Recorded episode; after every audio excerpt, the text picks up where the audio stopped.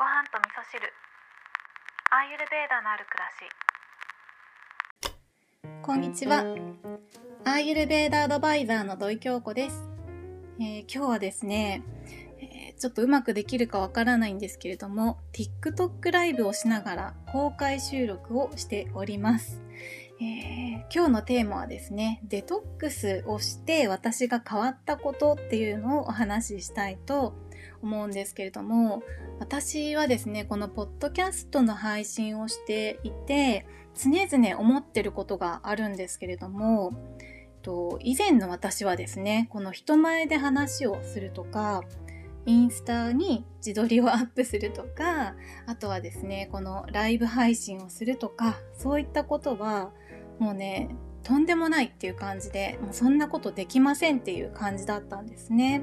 でも、あの、アーユルベーダに出会ってからそれがすごく変わったんですね。で、以前ね、その人前に出るのが苦手だったっていう、えーその時もですね、周りの人、身近な人からは、もっと前に出た方がいいよとか、うんそういうことが向いてるよっていうふうに言われたりしていたんですけれども自分ではねそんなことできないよともうとんでもないとんでもないっていう感じだったんですよね。でね前に本職本業の方でえっ、とねものづくりの仕事をしていく中でテレビチャンピオンの出演のオファーが来たことがあったんですね。でね結構ね熱烈なオファーをいただいたんですけれども、えー全力で断るということをしてしまいましてうんまあちょっと今思うとねちょっと惜しいことしたななんていうふうに思うんですけれども、まあ、そんな私がですね人前に出れるようになったりとか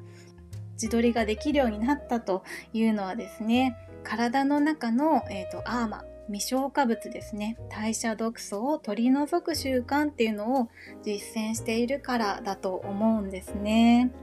ねこれってね本当にみんなが知ってるとあの人間関係もうまくいくようになるし、えーその結果ね自分のこともあのすごく好きになれるし自分のことも他人のことも好きになれると思うんですね。でね体に毒素が溜まっていると、えーどんな風になってしまうかっていうと、えー簡単に言うとですね本来の自分を発揮することができなくなってしまったりするんですね。なんか例えばうんとやらなきゃいけないなって思ってることがあるのに、えーそれをできなかったりとかねちょっと怠惰になってしまったりとかあとは、えーついつい人の悪口を言うようなことがあったりとかっていう本当の自分はそうじゃないのに、えーそんな風になってしまうっていうことがあるのが体に毒素が溜まっている時に、えー起きてしまうことなんですね。でね今日はですね毒素を排出する方法として、えー私が実際に実践していることとか、えー人におすすめしやすいことをちょっとピックアップして、えーお伝えしようかなと思うんですけれどもはい。というところまでがライブで収録できた音源になるんですけれども、なんかね、知らなくって、えっ、と、パソコンで録音をしていたんですけれども、5分までしかね、録音ができないっていうことだったんですよね。なので、ライブ中に、えー録音した音源に付け加えて、えー続きをね、お話ししたいと思うんですけれども、えーアーマをね、毒素を取り除くために、えー私がしていることで、えー皆さんができるような簡単なことっていうのをピックアップしてお話ししていたんですけれども、えーこの番組の中でもね何回かお話ししていることになるのでずっと聞いてくださってる方に関してはね、えおさらいのような感じになってしまうと思うんですけれども、えまずは食べ過ぎ飲み過ぎですね。これに注意しましょうということをお話ししました。で特にねこのデトックスにおいて一番効果的な食材っていうのを私は実感しているものがお米ですね。もうこの番組でも、えータイトルにつけておりますけれどもご飯最強だと思います。でねこの排出する便として出すっていう時には、えー食べたものが出ていくだけじゃなくって、えー体の中にある、えーもうね役目が終わった細胞たちっていうのが、え排出されていくっていうことにもなるので、え、それをね一緒に便として出してくれるものとしては私はご飯が最強なんじゃないかなというふうに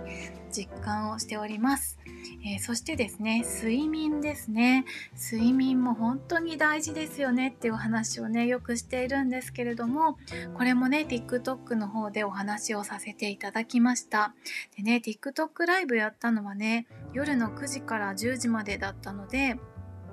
私はですね10時に寝ることはできなかったんですけれどもできればね10時から2時までに寝たいですよね。寝れるもんならね。でもねまあ完璧を求めずに、えー、これでいいのだということを合言葉にしてね、え、できることをできる時にやっていくのがいいですよねっていうお話も合わせてしておりました。あとですね冷たいものの飲食を避けて温かくて水分と油分の含んだ、えー、食事をしましょうっていうお話もしたんですけれどもこれもねおさらいですよねこの番組でもいつかお話ししましたけれども私たちの体自体が温かくて水分と油分を含んでいるのでお食事も温かくて水分と油分を含んだものを食べていくと消化に負担がかからないんですよねってお話をね、えー、させていただきました。ということでですね今日は、えー前半はね初めての TikTok ライブで収録した音源で、えー、後半はねそれに付け加えて続きを、えー、お話しさせていただいたんですけれどもこのねデトックスをするっていうことを習慣づけていくことで私はねこれ幸せになる人がすごく増えると思ってるんですね。